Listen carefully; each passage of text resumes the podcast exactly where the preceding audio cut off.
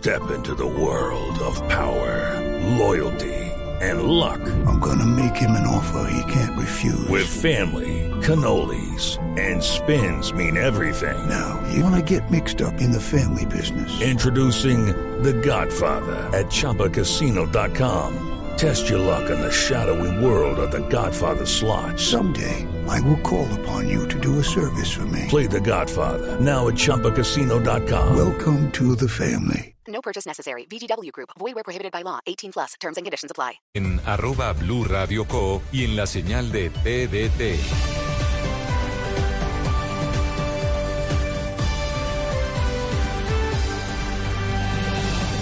Blue Radio, la nueva alternativa. Este lunes festivo en, en Blue Jeans, ¿sabía usted que dependiendo de la hora en que se consume un alimento puede volverse tóxico? ¿Cuáles son las horas adecuadas? Nos lo cuenta el doctor Hugo Galindo. En Maratoneando las novedades de las plataformas de streaming para el mes de julio. No se pierda toda la música y el entretenimiento en el Blue Jeans de Blue Radio. En Blue Jeans, este lunes festivo de 7 a 10 de la mañana por Blue Radio y bluradio.com. La nueva alternativa.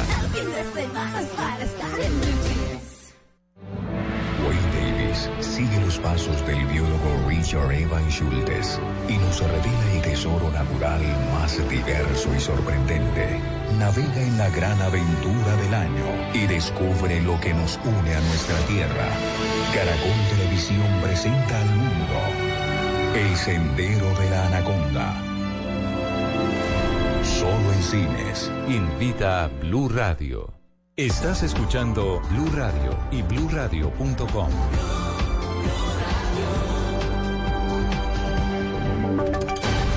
Voces y sonidos de Colombia y el mundo en Blue Radio y bluradio.com, porque la verdad es de todos. Dos de la tarde en punto, estas son las noticias en Blue Radio. Mucha atención porque fue capturado el conductor de la volqueta que arrolló a un grupo de, motociclistas en Momil, en Córdoba, y causó la muerte de nueve personas, entre ellas un niño. Esta persona se ocultaba en un hostal del municipio de Tuchín. Los detalles los tiene Oscar Sánchez. Como Marlon Jaramillo, de 36 años, fue identificado inicialmente el hombre capturado en un hostal del municipio de Tuchín, señalado de ser el conductor de la volqueta que arrolló a un grupo de motociclistas y causó la muerte a nueve personas anoche en Momil. Entre las víctimas están dos parejas, una de ellas con su pequeño hijo de solo tres años. Luis Fernando Caret Polo, por ejemplo, murió junto a su esposa Linda Medrano. Dejan huérfanos a tres niños. Hernán Atilano Caret es uno de los familiares y nos habla de lo que pasará ahora con esos tres niños. Bueno, ¿para qué la, la familia? La familia de nosotros muy grande apoyarlo, ayudarlo. Usted sabe que apoyarlo, porque en este momento están pasando un mal momento. Y para eso estamos la familia, para ayudarnos, ¿no? Las autoridades aún no han entregado oficialmente ninguna hipótesis sobre las causas de este accidente. Desde Montería, Óscar Sánchez Oviedo, Blue Radio. Oscar, gracias. Y en Cali la comunidad LGTBI también saldrá a las calles para exigir respeto por sus derechos. En esa capital se espera una participación de al menos mil personas. Los detalles con Fabrit Cruz. Por calles del sur hasta el centro de Cali, la comunidad LGTBI de la ciudad y de otros municipios marchará en defensa de sus derechos y en rechazo a la discriminación. El recorrido será por la carrera 44 entre la calle Quinta y Novena y luego seguirá hacia el centro para finalizar en la plazoleta San Francisco de la Gobernación del Valle. Mauricio Garcés, activista vallecaucano, resaltó esta expresión pues siente que aún hay voces de rechazo que no entienden que se trata de un tema de libertades amparado por la Constitución. El señor que protagonizó el bochornoso incidente del centro comercial andino era caleño. El congresista que hizo toda la incidencia para que no hubiese acciones por parte del gobierno nacional para población LGBTI era vallecaucano. Se espera que la participación supere las mil personas en esta capital. Desde Cali, Fabrit Cruz, Blue Radio. Fabrit, gracias. Y reinas, comparsas y mucho folclore engalanaron el desfile folclórico nacional que recorrió la avenida circunvalar de la ciudad de Neiva como parte de la programación de hoy del San Pedro que se vive en este departamento. La información con Silvia Lorena Artunduaga. Neiva se vistió de fiesta, folclor y tradición durante el gran desfile folclórico que recorrió la avenida Circunvalar y al que se pegaron la rodadita más de 150 mil personas. Carlos Julio González, gobernador de Huila. Un aforo superior a las 150 mil personas, no solamente la presencia tan importante, generosa de los 18 departamentos que hacen presencia este año mostrándonos su identidad cultural, sino permitiendo todos articularnos en una sola voz, Colombia cultural. Otro de los atractivos de este gran desfile fueron las delegaciones de seis países quienes participaron del Encuentro Internacional de Danza Inés García de Durán. Fabián Torres, director de Corpo San Pedro. Tenemos grupos internacionales de Chile, México, Polonia, Suiza, Costa Rica, Bolivia y eso nos enriquece porque es una muestra folclórica internacional. Y a partir de las 7 de la noche la cita es en el Parque de la Música Jorge Villamil Cordobés, donde se conocerá el nombre de la nueva soberana nacional del bambuco. En Neiva, Silvia Lorena Artunduaga, Blue Radio. Silvia, gracias. Y en información internacional, Panamá se prepara para la investidura de Cortizo como presidente y crecen las expectativas por su gestión. La información con María Camila Castro.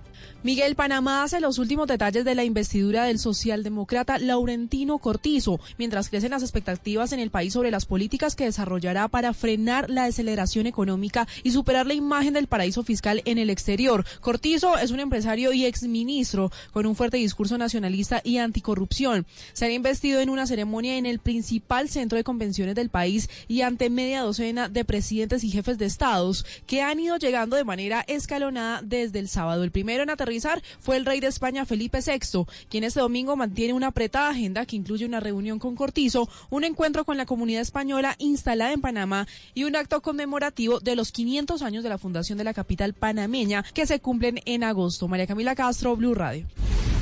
Mara Camila, gracias. Dos de la tarde, cinco minutos sin información deportiva. Después de la eliminación de la Copa América, la selección de Uruguay levanta cabeza y se enfoca en las eliminatorias hacia el Mundial de Qatar del año 2022. La información desde Brasil con Nelson Asensio. Uruguay se fue invicto de la Copa América. Luego de vencer 4-0 a Ecuador, empatar 2-2 con Japón y derrotar 1-0 a Chile, igualó sin anotaciones con Perú en los cuartos de final. En la definición desde el punto del penalti, perdieron 5-4 tras el fallido lanzamiento de su goleador Luis Suárez. El equipo favorito no pudo continuar en escena. El capitán Diego Godín analiza la eliminación. Sí, intentamos por todos los, medios llegar, creando ocasiones, tres goles que se anularon con el y, bueno, eh, se buscó, hubo entrega, hubo todo no encontramos el gol y bueno, después por penales quedamos eliminados. Uruguay, el más ganador de la Copa América con 15 títulos, viajó de inmediato a Montevideo. Ahora comienza su preparación, pensando en la eliminatoria rumbo a la Copa Mundo Qatar 2022. Desde Salvador Bahía, Nelson Enrique Asensio, Blue Radio. Noticias contra reloj en Blue Radio. Dos de la tarde, seis minutos, las noticias contra reloj en Blue Radio. La noticia en desarrollo, la FIFA premió hoy en su sede de Zurich, en Suiza, al presidente argentino Mauricio Macri por su labor en la promoción del balompié. El mandatario argentino, quien presidió el Boca Juniors entre 1996 y 2007, subrayó que el fútbol tiene que ser el puente para lograr un diálogo que derribe las barreras. La cifra, los sicarios que hirieron a bala a David Ortiz en República Dominicana recibieron 10 mil dólares por el ataque en el que el ex beisbolista de las grandes ligas no era el objetivo, según informó la policía de ese país.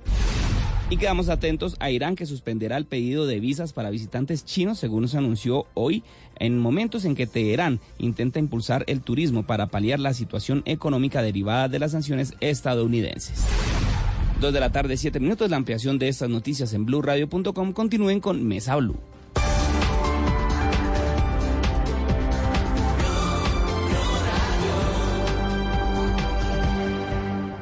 Todos tenemos un reto, algo que nos impulsa, eso que nos hace levantar de la cama todos los días, un sueño que nos lleva al límite y nada más importa. No importa el dolor, ni la frustración, no importa el tiempo. Un reto que es a la vez nuestro combustible y nuestra obsesión. Porque nada se consigue de la noche a la mañana. Este es mi reto. ¿Cuál es el tuyo? Trabajamos. Pasta Sonia. Sabor y energía que te hacen mejor. Trabajamos pensando en usted. Wayne Davis sigue los pasos del biólogo Richard Evan Schultes y nos revela el tesoro natural más diverso y sorprendente Navega en la gran aventura del año y descubre lo que nos une a nuestra tierra. Caracol Televisión presenta al mundo El Sendero de la Anaconda. Solo en cines. Invita a Blue Radio. Todos tenemos un reto, algo que nos impulsa Eso que nos hace levantar de la cama todos los días. Un sueño que nos lleva al límite y nada más importa. No importa el dolor, ni la frustración. No importa el tiempo. Un reto que es a la vez nuestro combustible y nuestra obsesión. Porque nada se consigue de la noche a la mañana. Este es mi reto. ¿Cuál es el tuyo?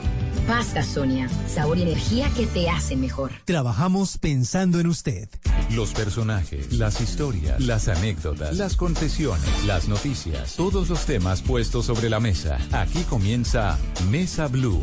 Presenta Vanessa de la Torre en Blue Radio y bluradio.com. La nueva alternativa. Yo soy de aquí de la América Latina. Yo soy de aquí del Arauca vibrador. Yo soy de aquí de la tierra de Bolívar. Yo soy del llano, soy cristiano, soy cantor.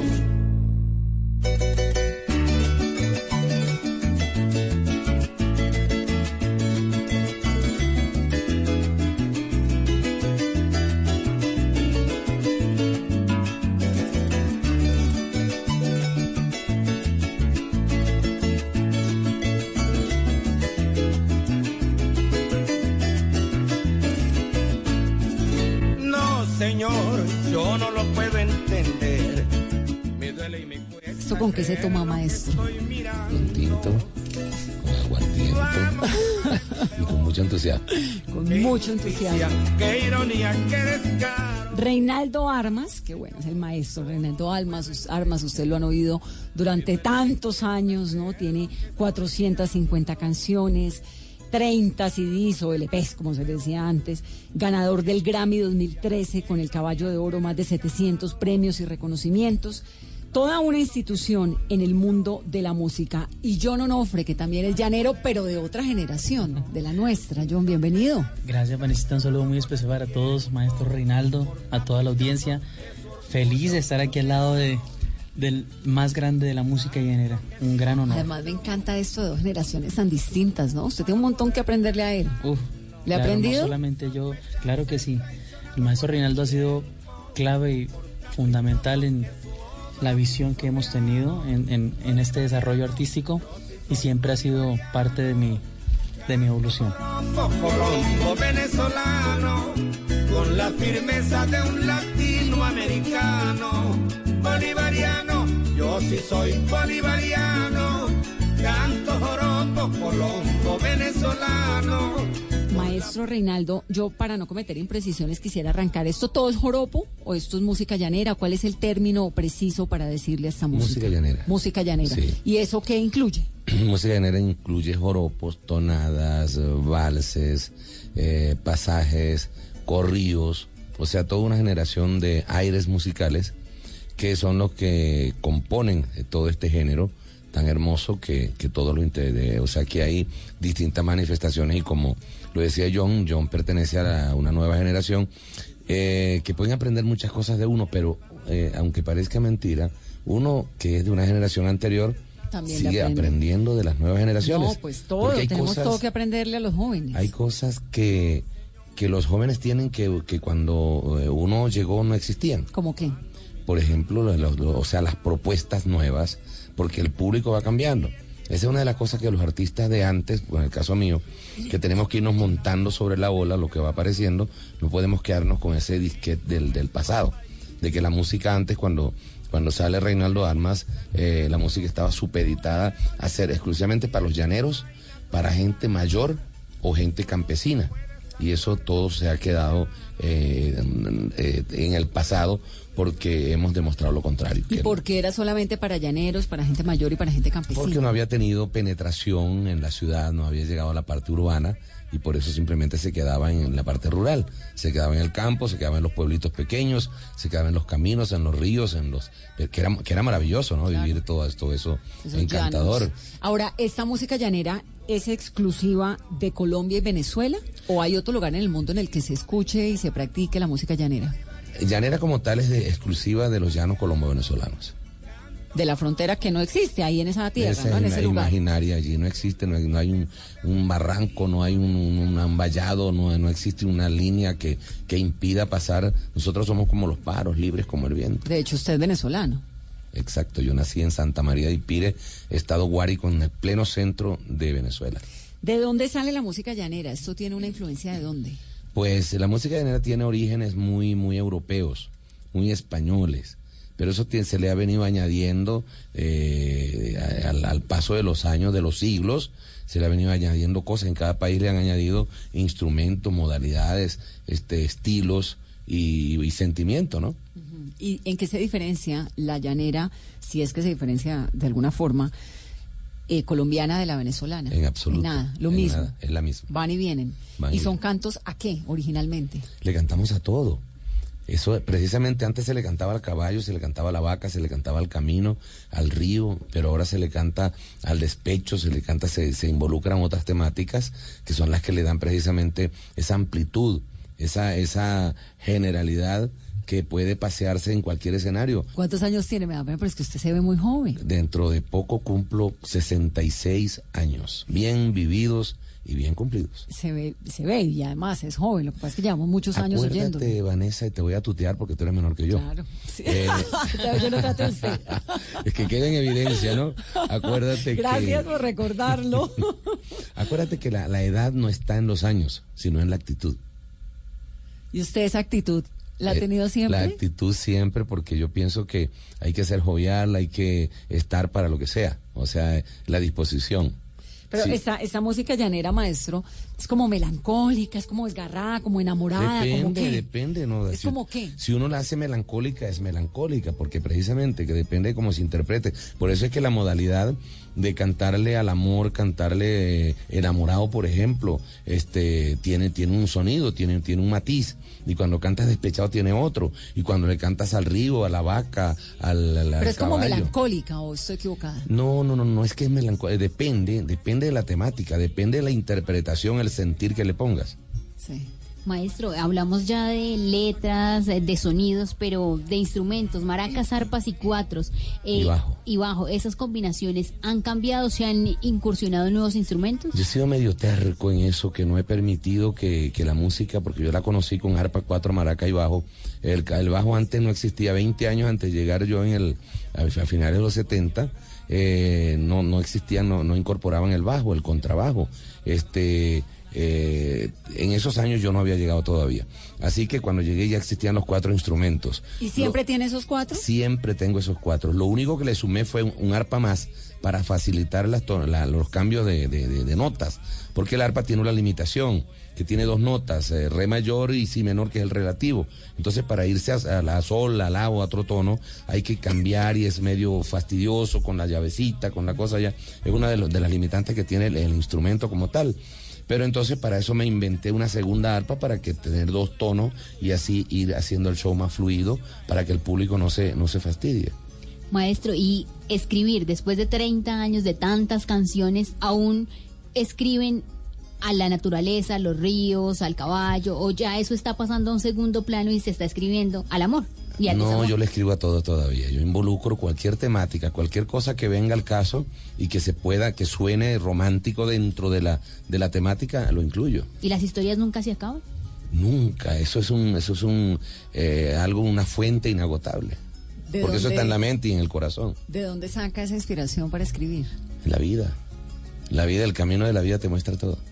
O sea, usted está por ahí y dice, ah, mm, esto. En estos días hice un tema que se llama Los senderos de la vida, precisamente. Dice, por el sendero de tu campo al campo mío, de día y de noche voy persiguiendo tu huella, de día con el sol radiante, de noche con las estrellas. Bueno, no, pero en ¿cómo el afán de no? encontrarte, mi primorosa doncella, No, Está enamorado, belleza. maestro.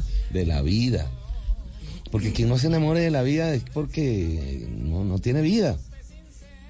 Es un ser oscuro, es un ser sombrío.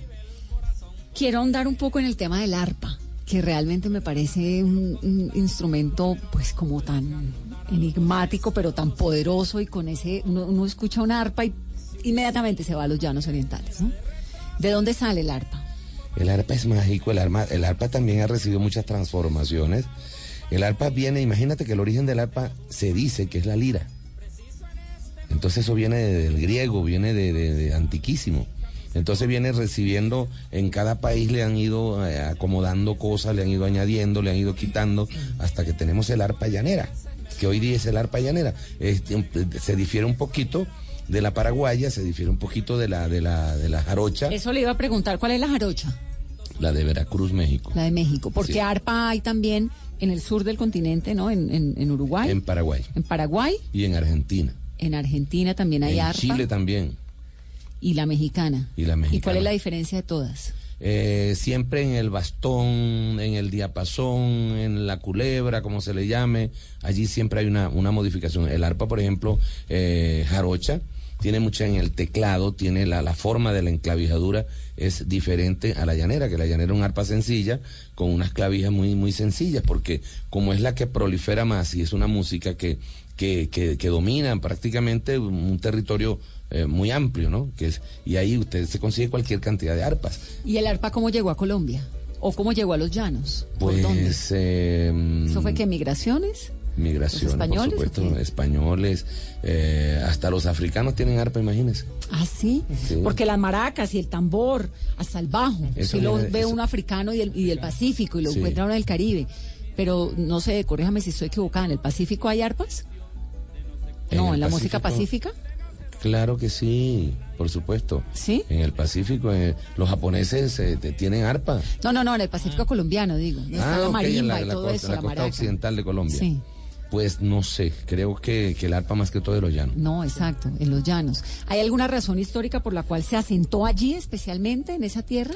Pues porque es una, una región común de Venezuela y Colombia y entonces el arpa no se sabe si comenzó por Colombia, algunos dicen que co- comenzó en Venezuela y que allí de allí proliferó hacia Colombia, que en Colombia se tocaba la música llanera, yo eh, la vine conociendo un arpa a los 13 años.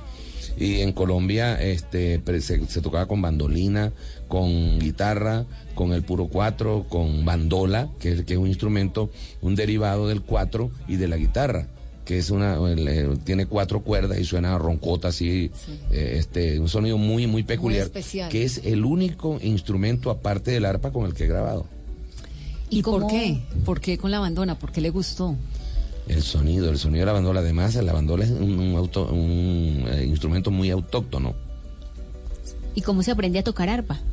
pues eso tendríamos que preguntárselo a un maestro arpista que lo sepa enseñar porque yo nunca quise ni siquiera porque me enredaba mucho ¿Y por qué? ¿Qué es lo más difícil? Porque no logró La aprender. digitación, la digita, aprender y jugar con ese 32 cuerdas, eso yo me enredo mucho, yo prefiero componer y cantar. Pero usted vio, me estaba contando ahorita, nos estaba contando que a los 13 años fue la primera vez. Que me entrevisté cara a cara con un arpa, con, con el instrumento, Y antes de eso, ¿había tenido algún acercamiento con, con, la música? ya? bandolina, con guitarra, con cuatros, pero con arpa no. Nunca. Entonces me escapé de la casa, porque yo vivía en el campo, me escapé de la casa y me gané una paliza. Sí, me la dio Por mi papá porque me escapé, me, escapé, me- me escapé, me fui escondida. ¿Y se fue a dónde? a donde estaba el arpa, a donde dijeron que iba a estar el arpa, ahí llegué. Le llegué al maestro arpista y le dije que quería cantar y me dijo ¿qué? Bueno, yo me sé una cancioncita y la canté al oído. Me arrancó con esa canción, la canté mal, pero la canté. ¿Cuál, ¿Cuál canción? era? Sí. No, ya no me acuerdo. Maestro, ¿y por qué le gustaba ya la música a los 13 años? ¿Cuál es la historia de su formación musical niño, de su Porque era lo- familia? Era lo, que más escuchaba, Vanessa, era lo que más escuchaba, era mi entorno, se, se componía de eso. eh, Este, las canciones que se oían era música llanera y música vallenata. Ah, vallenato también, claro. Y ranchera, por supuesto. Claro, claro, claro. ¿Pero en su familia había músicos? No, Nada. no, tenía unos tíos maternos que eran poetas, escribían eh, poemas y se murieron todos, Pero le dejaron su semillita. seguramente, en la sangre. Sí. ¿Y entonces usted comienza desde niño a escribir o en qué momento empieza? Desde las primeras canciones las escribí, recuerdo, como a los 14, 15 años, ¿Y a quién le escribía? al camino. Escribí unos versos. Recuerdo que había un programa en el, en el, en el pueblo de Sarasa, donde, donde yo vivía como a 25 kilómetros en el campo de ese pueblo, y el programa era dominical. Había un locutor de nombre eh, eh, Pompeyo Higuera Sutil, y entonces todos los domingos eh, presentaban el programa Caminitos de Sarasa. Un domingo dije, voy para el programa, y en el camino escribí unos versos. ya había cantado el pasajito que le, hice que le di a los tres años, pero no era mío, era de, de otro, de otro cantante que no recuerdo, eh, creo que era de Francisco Montoya, un cantante apureño. Entonces, en el camino escribí unos versos alusivos a los que todos los domingos iban al programa y los nombraban. Un saludo para Meria Zamora, un saludo para Juan Alvarado, un saludo para Justo Ramón. Y yo me grabé esos nombres porque todos los domingos escuchaba el programa. Entonces, en los versos que escribí en el camino, que duré como... Los fue nombrando. Los, los incluí. Cuando me subí, que llegué, al- le hablé con el locutor. El locutor era tuerto, mocho y renco de una Y sordo. pierna. No, no era sordo. Era lo que ahí sí estaba completo al parecer. Entonces le llegué le dije, yo quiero cantar y me dice, hable con el arpista, el maestro José Antonio Blanca, me acuerdo, el director del grupo Los Copleros de Lunares. Entonces fue, voy a hablar con el maestro y me dice, ¿qué quiere cantarle? No sé, una periquera. Arrancó con esa periquera y ¿Qué es una con- periquera? es un aire musical. Un aire musical. Pueblo mío, con tu permiso voy a cantar unos versos que me enseñó el horizonte siendo yo un niño de pecho hace ya unos cuantos años, pero los llevo muy dentro porque el que adora su tierra lo hace del nacimiento. Ese es un, un verso de una periquera. Sí, ese, se escribe en octosílabos. divino, hola, ¿no? Se escribe con versos octosílabos. Bueno, entonces le digo al maestro José Antonio Blanca, maestro, quiero cantar y me dice, ¿qué? Dale una periquera. Y arranco con los versos dedicados al personal que estaba allí. Cuando los empecé a nombrar, esos toditos se pusieron de pie. Claro. Y me aplaudieron y pidieron otra. Y canté la misma porque no tenía otra. Y ahí tenía 14 años. Ya no, ahí tenía grande. 15. 15. ¿Y usted tenía que caminar para ir a la escuela? Claro. Ah, de ahí Todo, vienen todo esos era camino, caminos. que ahí no había carro, lo que había era caballo y burro. Y la familia era, era campesina de... Campesina, campesina veguera de Conuco. campesina de, de- de arriar vacas. De arriar, ¿De vacas, arriar? Mi, mi familia nunca fue ganadera. Mi familia fue más, más de, más de, más eh, agricultora. O sea, mi papá y mi mamá trabajaban en el campo.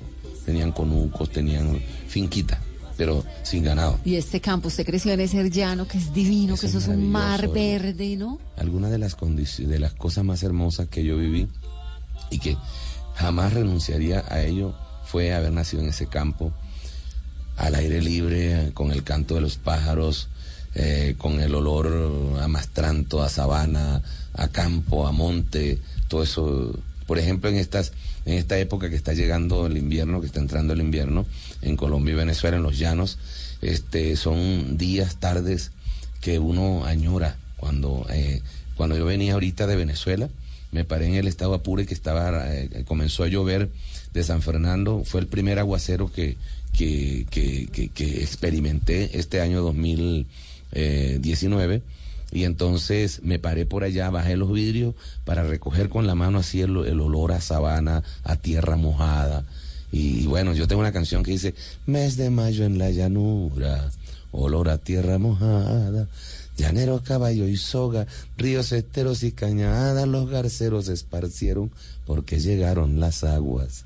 Mes de mayo en la llanura. Pero si nace en los llanos, ¿cómo no le va a escribir a los llanos? Y hoy sí nos están cantando, Vanessa. Sí, pues usted que le encanta, ¿no? Que le cante Sí, yo sí no lo voy a dejar pasar sin que nos cante un pedacito Pero de, he cantado Carolina, ¿qué pasa? de a O sea, usted. que lo que no, no, no, no que vale. por eso, que por eso es que a veces no nos cantan. Hoy que a veces sí, no nos cantan a veces y no nos pedimos cantan. canción. Pero y nos están pidiendo por redes, Vanessa, a usted un pedacito para los oyentes de Usted me va a perdonar si alguna vez le ofendí. La flor cuando es vulnerable no abandona su jardín. Usted incita con su forma de mirar. Usted embriaga de pasión al sonreír. Pero detrás de todo eso hay amigos y son las cosas que no puedo permitir. El resto se lo canto en el Movistar Arena. ¿Y cuál es la historia de esta, una de las canciones más importantes y más famosas del maestro Reinaldo Armas? A usted nació una noche de parranda. Recuerdo que un grupo de cazadores, amigos, vendedores de carro en Maracay, eso hace 38 años, eh, me invitaron a una, habían cazado unos venados y tenían una reunioncita y entonces había un grupo de señoras muy insinuantes y seductoras. Ojalá siempre todas sean insinuantes y Claro, porque eso inspira a uno. Total. Y yo me fui de allí tal, tal vez flechado, pero frenado a la vez porque no podía nada porque era la señora de mis amigos. Entonces, como en una hora de regreso de Maracay a Caracas, que es una hora, ahí escribí la canción. Esa canción es una de las que me, me ha llevado menor tiempo construyéndola Y la escribe ese día. esa noche. Ah, pero estaba inspirado, maestro. Muy inspirado. Usted incita con su forma de mirar, usted embriaga de pasión al sonreír. Pero detrás de todo esto hay amigos y son las cosas que no puedo permitir. Es preferible el morir calladamente. Yo no soy ese que le gusta ver sufrir. He mantenido limpiecita mi conciencia. Que lo haga otro, yo me siento bien así. ¿Enamoradizo? ¿Yo? Mm, bueno, Coqueto. mm, tengo tres matrimonios y trece hijos. Bueno, con esa voz y con ese talento, llega a los 20. ¿Le echamos la culpa a la voz entonces? Claro, por favor. No, ya no. Aquí está el menor. Y John Onofre, que está acá con nosotros. John, ¿cuántos años tiene? Yo 40 años cumplidos. Ah, pero es que es come años. Yo pensé que tenía como 30. Dice así un poquito. Yo también pensé que no llegaba para allá. ¿Cómo le parece, maestro? Y estuvo en a, todo a otro nivel, ¿no? Sí, yo estuve en otro nivel ya hace tres años. Hace tres años en la primera temporada de a otro nivel. John, son dos historias muy distintas, dos generaciones No, muy fascinado distintas. escuchar al maestro Reinaldo Armas. ¿A usted por qué le gusta la música llanera? ¿De dónde arranca a escuchar algo- y a interpretar música llanera? Vanesita es algo muy similar. Yo, mi, mi crianza también fue campesina, también fue, mis padres eh, no fueron ganaderos, pero también eh, en la parte de la agricultura. En, En los llanos. En, los llanos, ¿Dónde? en Granada Meta. Eh, esos 80 kilómetros de Villavicencio. Es un río que, se, que riega esta, esta región, que es el Ariari. Y estuve ahí, ahí nací y ahí me crié. Pero como desde los 6, 7 años, más o menos, eh, me llevan a Villavicencio a estudiar. Entonces, eh, en el estudio siempre estuve involucrado en todo lo que tiene que ver con la parte cultural, en todos los eventos. Y eso tiene Villavicencio que es bien impresionante y es que el, el, el folclor y la pasión llanera es muy fuerte. Eso me fascina de los llanos y de Villavicencio porque la verdad es que uno pasa ese túnel y se abren los llanos y llega a Villavicencio y es como, ¡pum! Otro le cambia inmediatamente el chip y, son súper orgullosos de su mamona, de su música, de su color, de su, jaro- de su joropo, de su festival, es. de todo, ¿no? Así es, Vanesita, así es. Eh, en Villavicencio se siente bastante también, este, a pesar de ser la puerta del llano y que, y que pues ha sido eh, por otros, por otras, eh, eh, ¿cómo se-. Sí, digamos que eh, tiene otros, otro tipo, otro estilo de vida, ¿no? No tan campesino, ¿no? más urbano. Claro, es una capital pero departamento. sí, pero la, pero tiene mucho, mucho que ver, mucho, mucha influencia también de, de llano. ¿Y a usted quién le enseñó a cantar? No, yo pienso que eso es algo natural que se da en el entorno que uno, que uno nace. Eh, yo ni siquiera a mí la primera vez que yo canté fue por, por una circunstancia que se dio de, yo era maraquero de una agrupación del maestro eh, Simón Silva, un arpista, y el día que teníamos que hacer una presentación en uno de los colegios de Villavicencio, el cantante no fue. Entonces me tocó dejar las maracas a un lado, me dijo, toca que se cante algo porque estábamos representando el colegio. Y, y me, ahí me lancé, canté una canción que se llama Garcita Blanca. ¿Cómo era? Cántenos un poquito. Ayer tarde en el estero volaba una garza blanca. Muy triste vino hacia mí a contarme sus andanzas. Me dijo, canta coplero, quiero que alegres mi alma. Y yo con todo cariño le canté esta serenata. Ay, qué lindo. ¿Cómo ha sido esa penetración de la música urbana, de otros ritmos que obviamente llegan a toda Colombia, por supuesto también a los llanos orientales? Bueno, la evolución no es solamente de la música llanera, sino de, de todos los géneros a nivel, eh, nivel universal. Eh, los muchachos hoy en día están muy contagiados de otros géneros musicales, pero la, esencia que se vive en las academias donde se enseña el joropo se ha mantenido. Entonces, eh, yo, por ejemplo, mirando toda la carrera del maestro y lo que decimos de la, de la influencia de, otro- de otros instrumentos, yo sí lo he hecho. Yo he tratado de hacer estas, estas fusiones y todo esto, y más aún, digamos, después del éxito que tuve con, con a otro nivel, eh, a mí me se me ha facilitado mucho este trabajo. Incluso ¿Cómo, yo cómo fusionarle qué? y incluso mucho antes del programa, yo desde el 2012 más o menos venía haciendo ya fusiones y manejando versiones de canciones que han sido éxito a nivel internacional, pero trayéndolas a interpretarlas con arpa, cuatro y maracas. Esto lo hice con el fin de, de lograr como esa conexión a esos públicos porque yo viajaba eh, bastante al exterior con una agrupación que se llama Cimarrón y del maestro Cuco Rojas. Entonces, eh, había lograr esa conexión con, con el público que no conocen de la música herrera. Entonces, eh, por ejemplo, les cantaba El Triste, que es una canción que tiene mucho eh, reconocimiento a nivel mundial. Eh, entonces la transformamos, la, la trajimos a, a- a la versión llanera y fue un éxito. Entonces cuando llegábamos cantábamos una llanera y una que ya la gente conocía, pero con arpa, cuatro y maracas. Divino. Y suena divino. Sí, era muy bonito. Vamos a hacer una pausa en esta conversación. Es Mesa Blue Llanera. Y estamos hablando de esta música que traspasa las fronteras. Y pues estamos con el maestro Reinaldo Armas y con John Onofre. Volvemos en presagiando el final.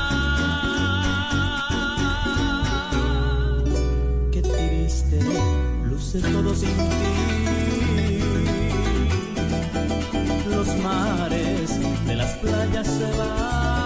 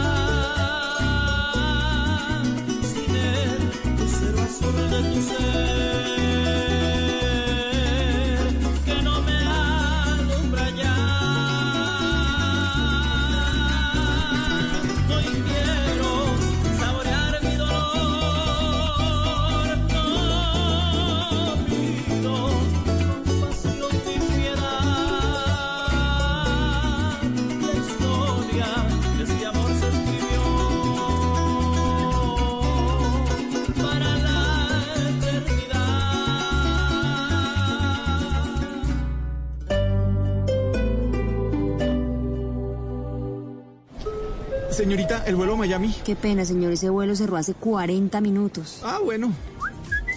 Ya no tendrás que salir del país para vivir la experiencia de un premium outlet con marcas internacionales. Encuéntranos en la vía Briseño Sopó o búscanos en Waze y Google Maps. Premium Outlet Arauco.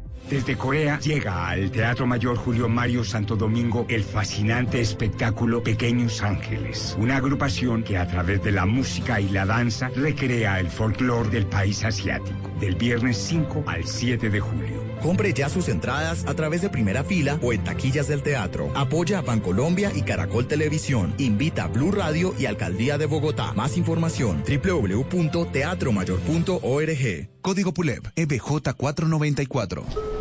Señorita, el vuelo a Miami. Qué pena, señor, ese vuelo cerró hace 40 minutos. Ah, bueno.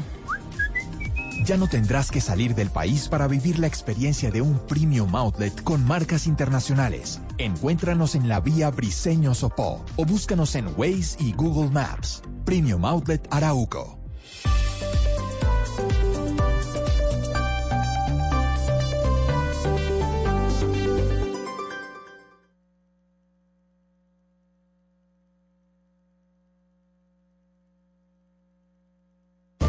Tenemos un reto, algo que nos impulsa, eso que nos hace levantar de la cama todos los días, un sueño que nos lleva al límite y nada más importa.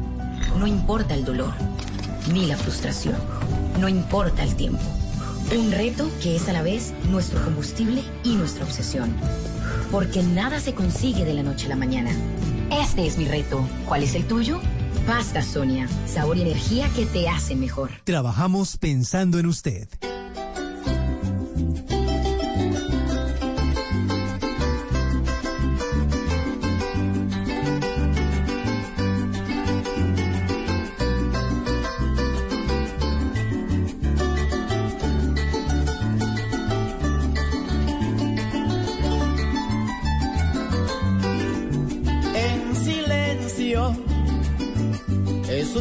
Tantas penas por ser mi alma tan buena y no poderla controlar.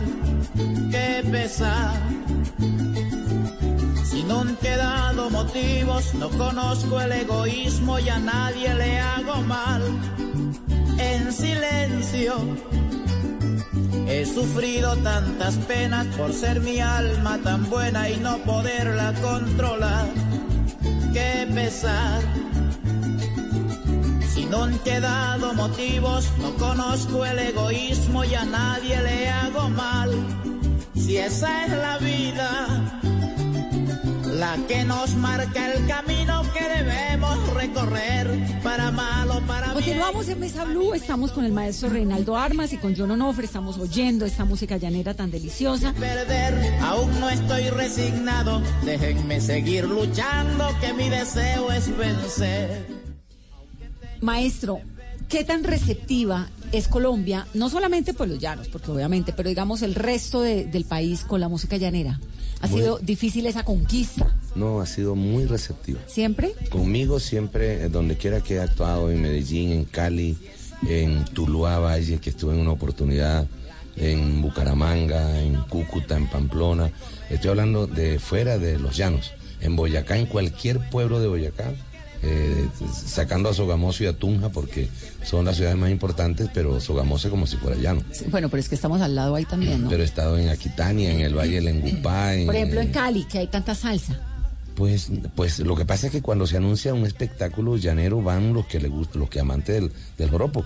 Ese es como cuando me nos presentan en, en otro país, fuera de Venezuela o de Colombia, que eh, la gente, mucha gente pregunta, mire, y los- a los gringos les gusta, por ejemplo, en Boston, Eso en Nueva. York, en, en- en Houston, en Miami, les gusta. No, no, es que lo, el público es venezolano y colombiano. Son los amantes del joropo que están allí, que cuando escuchan la promoción van, o sea, uno que otro de, de que no es de que no es de, de Colombia y Venezuela, pero el, el grueso del, del público es de Colombia y Venezuela que conocen el joropo y van porque viven allí o están de paso por allí.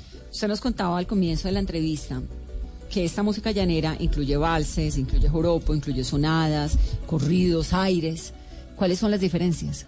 Depende de qué, de los instrumentos, de la entonación, de las letras. El qué? ritmo, generalmente el ritmo, una tonada es una cosa muy lenta, suave, muy, muy sutil. El joropo es un golpe recio, que eso es lo que, lo que llamamos pajarillo, zumba que zumba, periquera, seis por derecho. Son golpes recios. Hay unos golpes que son más cor- cortos, que son, eh, son, son recios, pero se les llama golpes, a diferencia del joropo. El pasaje es una historia distinta que tiene una melodía diferente porque tiene estrofas. Tiene estrofas, tiene primera parte, segunda parte, tercera parte, o sea, dependiendo de la composición como se haga. Yo que soy especialista haciendo pasajes. ¿Cuál más- es su expertise? ¿Qué es lo que más sabe hacer? Perdón, ¿Qué, es lo que más sabe hacer de todos estos ritmos? ¿Qué es lo que más le gusta componer? pasajes. ¿Pasajes? Porque los pasajes tienen una melodía única. A diferencia del zumba que zumba, que viene siendo o la periquera o la quirpa o, el seis por, derecho, que son es un grito, acompañado después de una cierta melodía, pero, pero están marcadas en un ritmo, de- dentro de, dentro de un- una escala. En cambio, el pasaje uno puede subir, bajar, le pone la melodía muy personal. ¿Puede improvisar? ¿Da espacio para la improvisación? Sí da, sí da. Los pasajes y los corridos, los- cualquier tema da, in- da espacio para la improvisación. Y el baile del joropo, que es así como con las manos cogidas y ese zapateo, ¿es igual para todos los ritmos? ¿O hay unos No, no, no va variando, depende, porque depende del ritmo, va variando el, el golpe, el, el estilo. Ahora que hablamos de, de Incluso, improvisación, incluso, perdón, Vanessa, el, en el joropo hay el baile criollo y hay el baile académico, como, como lo, han, lo, lo han tipificado, para llevarlo precisamente a hacer una diferenciación. El, el bailador del joropo eh, criollo es un bailador criollito con el pantalón arremangado este y, y la pareja agarradita a dos manos y con esa ellos- niña que mueve esa falda como los sí, dioses de lado a lado. pero esa es la, la académica. La que baila, la que le dan mucha, mucho Vueltas, espectáculo. sí. En cambio, los dos viejitos van trancaditos ahí, tum, tum, tum, tum, tum, tum. ¿Y usted baila, maestro, joropo criollo Más o académico? menos, pues yo creo que lo peor que hago es bailar. No, yo lo he visto, yo lo he visto y baila muy bien. No, por ahí me hice una baila el otro día con una comadre en Arauca en un baile y eso lo publicamos en las redes, eso agarró cualquier cantidad de publicaciones. ¿Y John baila? Sí, más o menos también. Me defiendo. En los llanos es como en Cali que le enseñan a uno a bailar salsa desde chiquitico, digamos en el tema de, de- del joropo. Hoy en día me parece maravilloso que los padres le estén inculcando desde chiquitos a los niños que los lleven a una academia para que aprendan a bailar y así poco a poco se va enamorando el joropo. Pero, pero es algo, es decir, en, en el Valle del Cauca, pues no, no puedo hablar de otras regiones porque yo crecí en el Valle del Cauca. Uno crece viendo al papá, la mamá, las tías bailando, entonces uno crece con la salsa todo el tiempo. Luego a los ocho años todo el mundo baila salsa y a los 15 la que no baila salsa, bueno, ni le digo. O el galán que no baila salsa, pues se fregó.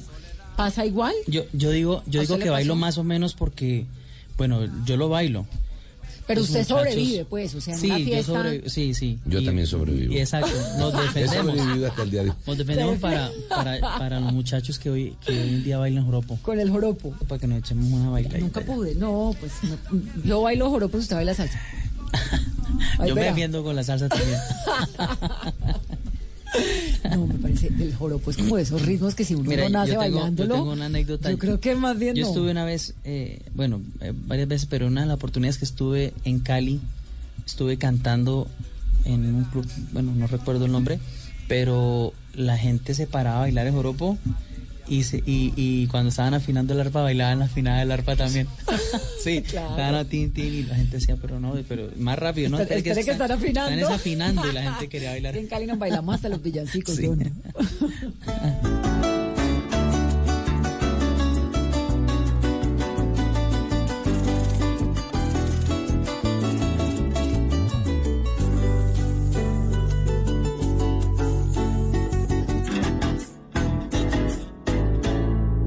estoy frente a usted, como me lo ha pedido, pues me ha dicho su hija que quiere hablar conmigo. También me confesó que no está muy contento por varios motivos. Tengo el presentimiento de que no le cuadro como su marido. Discúlpeme, señor. ¿cuál es la historia de- detrás de esa canción de una de las más importantes de, de sus álbum que es Debajo del Sombrero? Bueno, Debajo del Sombrero es una canción que yo grabé antes también del programa. La, grabamos eh, gracias a, a la autorización que me dio su compositor, que es mexicano, se llama Manuel Adán Contero. Incluso ahorita acabo de recibir una es- excelente noticia porque el intérprete original de esa canción se llama Leandro Ríos. Eh, y la canción es Debajo del Sombrero hay un hombre ranchero. Eh, él me autorizó para grabarla, entonces hicimos Debajo del Sombrero y un hombre llanero, porque son muy similares las dos culturas. Y me acaban de enviar un, un- un video de Leandro donde, donde ya es- están organizando hoy en el estudio de grabación eh, la canción para hacer la fusión de la versión de él con la que yo hice. Entonces, pues también es una gran oportunidad para que, para que conozcan el joropo allá en, en Nuevo León, México. ¿Y cómo es esa fusión de música mexicana con música llanera? Bueno, nosotros, yo por ahí en, la, en mi disco anterior hice también una, una fusión eh, buscando la manera de que me programaran la música eh, en, otras, en otras frecuencias radiales. Entonces recibí, eh, recién salí del programa, me dijeron, bueno, en ese momento la música popular está en un auge muy importante. Entonces, ¿por qué no hace una fusión con, eh, digamos, con, con estos instrumentos? Yo lo hice, eh, una canción del maestro John Harvey Baque, D'Artagnan, que, quien es un gran también compositor y un gran músico y productor. Hicimos una, dos canciones, una que se llama Voy a hacer que me ames y Como yo lo hice. Esto es lo que me abre a mí también la puerta para que estas, estos artistas de, de otros géneros y de otras regiones nos permitan fusionarnos con nuestra música llanera. Siempre es como buscar ese gancho, ¿no? Para, para podernos irnos metiendo poquito a poco como en otras regiones, en otro espacio, en otros escenarios. A mí me impresionó un montón y tuve el placer de, de pasar varios días en Villavicencio cuando fue el Papa. Estos niños que cantaban de batuta y que cantaban el Ave María y música religiosa con joropo, esto era una cosa que sonaba como los dioses, de verdad, tan impresionante. Y de ahí en adelante, como gustó tanto, entonces empecé a seguirle un poquito la cuerda a las fusiones. Y la verdad es que da la sensación de que a todo lo que le meten arpa es muy bonito. Yo la arpa es muy fuerte, ¿no? Yo considero que para mí todo se escucha más bonito con arpa, cuatro maracas. O sea, yo siempre eh, mantengo la base, que es el arpa, y la maraca, la esencia, y a eso es lo que yo le agrego algunos ingredientes de otros instrumentos, pero Suena no hago lo lindo. contrario, ¿no? sino es manteniendo la base de, de- de la música llanera, que es por lo general es el tres cuartos o el seis octavos, una medida que nos identifica también a los llaneros. Y hay una canción suya, John, muy famosa que es Te lo juro. ¿De dónde sale Te lo juro? No, te lo juro, también es, es de un gran compositor venezolano, el maestro Vito Di Frisco. Es una canción espectacular, la grabé en el 2010, una canción para los despechados. Dice, ojalá nunca la vayan a dedicar. Dice, te lo juro que te olvido por esta cruz de mis dedos.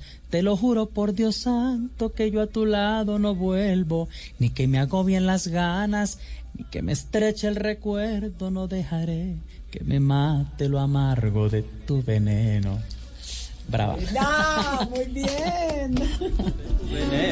Te lo juro que te olvido por esta cruz de mis dedos. Te lo juro por Dios santo que yo a tu lado no vuelvo. Ni que me agobien las ganas, ni que me estreche el recuerdo. No dejaré que me mate lo amargo de tu veneno.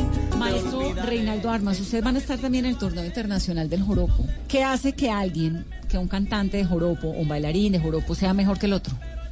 La letra, la música, los instrumentos, Yo creo que- el- la, la forma como canta, ¿qué? Yo creo que nadie es mejor que nadie. Yo creo que cada quien tiene un, un registro muy particular. Y todos tienen público, todos tienen sus seguidores. Este, se trata simplemente de rivalidades que son muy superficiales. En el caso mío, yo no me siento mejor que nadie. Yo simplemente escribo mis canciones, eh, tomo las temáticas, aprendo de la vida, aprendo de lo demás, del que, menos uno espera, aprende cosas, muchas cosas y vivo es aprendiendo. O sea, la vida es un- una, una enseñanza permanente, es un, es un mundo maravilloso eh, al cual no renuncio por ninguna razón.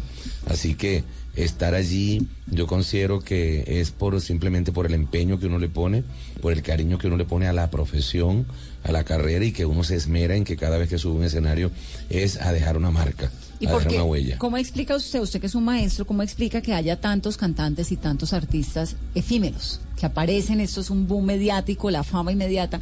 Luego ya desaparecen. Usted lleva 30 años o más Yo en pienso, estos, no, 40 años. 45. Sí. Yo pienso que es dedicación. Cuando tú te entregas completo, no solamente en lo artístico, en lo, en lo- en el- como cantante, en cualquier profesión, en cualquier oficio en la vida, hay que dedicarse, que tiene que haber convicción de que lo que hace es lo correcto. El abogado tiene que dedicarse al, al derecho y concentrarse en lo que está haciendo. El educador tiene que concentrarse y enamorarse de su, de su oficio, así como el médico tiene, cada quien tiene que enamorarse de lo que hace. Yo, por ejemplo, soy un enamorado de la música y si me tocara vol- eh, nacer y volver a elegir qué hacer, lo, la haría, la- lo, votaría nuevamente por la música. Esa frontera entre Colombia y Venezuela en los llanos, que es casi inexistente, pues es también muy porosa y ha sido un, lugar complicado de orden público durante muchos años, sobre todo en el territorio colombiano. ¿Ha afectado o ha golpeado su tierra de alguna manera lo que ha ocurrido, el conflicto en Colombia de, de los llanos? Pues yo pienso que es un tema complejo y no me gusta ni siquiera eh, sacarlo a relucir a través de un medio de comunicación. Yo pienso que sí ha afectado a muchas comunidades. Yo, porque vivo en, eh, vi- viví siempre en la capital de la, de la República, está Siempre un poco lejos, le- exacto, lejos de esa frontera. Sin embargo, he oído muchas cosas. Eh, a mí no me ha afectado en- directamente en lo personal, pero sí he oído muchos cuentos, eh, muchas historias. Entonces, eh, yo pienso que todo lo que se, se haga al margen de la ley siempre va a afectar a alguien. ¿Su familia sigue viviendo en los llanos o ya todos viven en, en Caracas? La mayoría en los llanos. La mayoría en los Sí. llanos. Sus amigos de infancia, todo eso. Todos viven en- prácticamente en el estado Guárico, su gran mayoría. Y usted terminó siendo pues un músico muy reconocido internacionalmente, pero en su infancia, ¿qué hacían? ¿Cómo era la vida? ¿Era una vida musical, como, como hay en algunos lugares, o era una vida más bien tranquila, donde, De donde trabajo, se de- iba metiendo la música como por de ahí trabajo los- y la música un día un buen día me abordó me sacó del campo me trajo a la ciudad me llevó a los escenarios me llevó al- a los a O los sea, le cambió la vida. me cambió definitivamente Laguna Vieja es un tema que que eh, salió en 1978 fue mi primer éxito a nivel de Venezuela y de Colombia. Es un- uno de los temas más emblemáticos eh, de, todo mi de todo mi repertorio. Este Laguna Vieja, Pesadilla entre las Flores, 15 años, La muerte del Ruso Moro, aquí está el Cardenalito, usted, son temas que me, que me han marcado y que eh, puedo contar entre unos alrededor de unos 50 éxitos que han sido emblemáticos y que muchas veces no puedo eh, cantarlos todos en, un- en un espectáculo porque no da el tiempo. ¿Cómo selecciona? Eh, dependiendo de la plaza, dependiendo de la ciudad, dependiendo del, del público que tenga y del tiempo que tenga en tarima. Que si, si tengo, eh, hace poco rompí mi propio récord en, en un pueblo que se llama Lecherías en el, en el oriente de Venezuela, eh, un concierto que hice que duró 3 horas 55 minutos Larguísimo. Qué sin dicha. parar. Porque hay, hay conciertos que se pueden hacer y uno tiene un, eh, un- un descanso, Bueno, ¿no? eso es como una fiesta llanera. La fiesta me la tomé yo solo, porque era un íntimo que estábamos haciendo. El, el récord lo tenía en Yopal, lo hice hace mes y medio atrás, que tenía 3 horas 45, pero esta vez lo rebasé y hice 3 horas 55, 10 minutos más.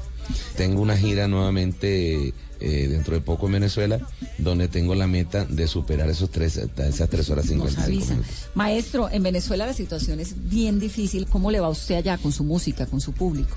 Con la música, mm, el espectáculo como tal, que, que era lo que se llevaba en, los- en las ferias y, fiestas de los pueblos, eso se acabó. Eso lo agarró, lo, lo radicalizó el gobierno.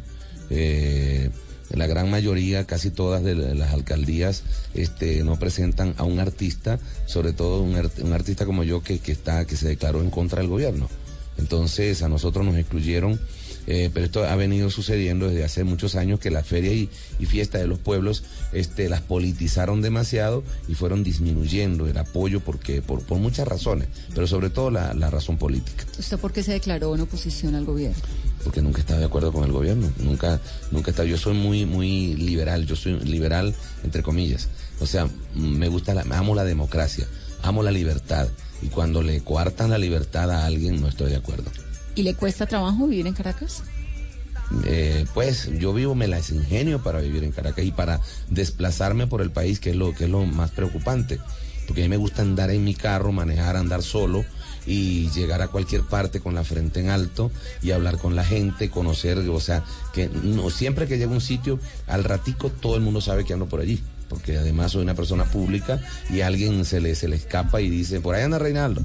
Entonces se corre la voz y al momento, o sea que a la hora que me quieran afectar, hacer algún daño, me lo van a hacer. ¿Le da miedo? Pues no me da miedo porque no soy ese tipo de personas que se acobarda ante cualquier cosa. Lo que vaya a pasar, yo creo mucho en Dios y todo se lo pongo en las manos de Dios. Si me va a pasar algo, me va a pasar allá, me va a pasar aquí, me va a pasar más allá, en cualquier parte. Yo creo que eh, cuando no se pone en las manos de Dios, anda siempre protegido. Pero es inseguro, ¿no? Sí, muy inseguro. Muy inseguro, muy represivo, sobre todo, muy triste. Es- Sí, es bastante triste. Y ustedes que estuvieron allí pudieron darse cuenta de que no solamente que lo hayan vivido, sino que por lo que le han contado y lo que le han contado no está muy lejos de la realidad. No, y sobre todo que, que Venezuela tuvo siempre ese apoyo tan impresionante a la cultura, Sí. las orquestas, ¿no? Y hoy las orquestas casi no trabajan. Uno trabaja porque uno se las ingenia, uno, uno se reinventa y por, por eh, precisamente eh, andar eh, creando nuevos, nuevos, eh, nuevas expectativas, es que bueno, uno todavía está allí presente, ¿no? uno está vigente. Y Bogotá está llena de músicos del Sistema Nacional de Orquestas, por ahí, cantando en las calles. Eso es bien golpeador de Venezuela. Maestro, de esas 50 canciones que dice tiene de emblemáticas, exitosas, ¿cuál es su consentida, su favorita? Pues que tal vez yo no tenga las consentidas, las consentidas las tiene el público. Yo no, me- pero la suya, la que diga, esta es mi llevar. No, a mí canción. me gusta cantar a usted, me gusta cantar 15 años, me gusta el Cardenalito, me gusta eh, cantar La muerte del Rucio Moro, por ejemplo. Me emborraché por olvidarla y hoy le estoy mirando doble. Tomé y tomé hasta caerme, a pesar de ser un roble. Esa me encanta porque veo la reacción de la gente cuando uno arranca con esa canción. inmediatamente la gente. "Ah". Eso es lo que llena. Ese es el alimento de un artista, la reacción del público. O el indio. Mi, mi prefe- mi Indio, preferida. me dice la gente y para mí es un honor. Inmediatamente todo el mundo, eso. ¡Ah, maestro! Y Laguna Oiga, es Vieja. un llanero! Mi, mi preferida del maestro es. Y una vez tuvimos la oportunidad de cantarla, bueno, en, en ¿Y la van a teatro cantar acá. juntos hoy otra vez? No, no, no. En, en el teatro se presentó el año pasado. No recuerdo el nombre. En el Teatro Colón. Colón. Eh, ni tú ni ella. ¿sabes? Ni tú ni ella tienen la culpa de nada. De razón están sobradas, la culpa todita es mía. Tarde o temprano No es el alguien teatro, el tenía teatro, que perder. Teatro Patria, ¿no? Sí. Eso fue en el lanzamiento de la gira aquella Sí, de agosto. ¿Y ustedes hacen contrapunteo? No, a mí no me rinde. El maestro sí. Que es que no le rinde. Improvisar, contrapuntear. Debe ser dificilísimo. Sí, ¿no? eso, eso es. Puede meterse en el tema, es de escoger un tema y plantearlo. Y uno que tiene tanta experiencia. Yo me inicié como contrapunteador en aquellos años, hace 50 años. Pero después me fui dedicando a la composición y más. Y, y a veces me agarro un coplero por ahí y me, me, me las, me las veo feas. Porque no estoy, me he desacostumbrado. Eso debe ser como un músculo que tiene uno que mantener activado. ¿no? Claro, claro, por supuesto. A veces cuando paso días en una parranda de esa y voy viendo a los coperos ya al, al tercer día de esos parrandos duran días, semanas. Sí, me consta. Afortunadamente, es que son los llanos donde uno quiere que nada se acabe nunca. Qué delicia. Pero bueno, se nos acabó el tiempo. Qué dicha de verdad haber estado con ustedes aquí. De, da uno como esta cosa de los llanos que le alegra el corazón. Muy Muchas agradecido en nombre de, de las voces del joropo y en nombre del joropo en general. Agradecido Vanessa por esta oportunidad y, y de la emisora que representa. Celeste Gracias, Media de maestros. Son todas nuestras por haber venido, por darnos a nosotros la oportunidad de escucharlos y de conocerlos. Y Gracias. Que entrar Dios bendiga a todos los que nos escuchan. Amén. A ustedes que tengan una muy feliz noche, que suene el joropo. Feliz noche. Ella ni yo ni el inmenso mar lograremos escapar de la vista de los cielos. Cierra los ojos y agárrate el corazón, sentirás la sensación, amor, de poder alzar el vuelo, perderte en la inmensidad y llegar hasta lo eterno. Cuando despiertes y veas a tu alrededor, no habrá rastro de dolor, de nostalgia ni sosiego. Conocerás el secreto y olvidarás por completo a este querer pasajero. La vida es un camino muy quebrado por donde todos pasamos sin derecho de oponernos. Allí nos ven a la vuelta de los años con los ojitos cansados desenredando recuerdos.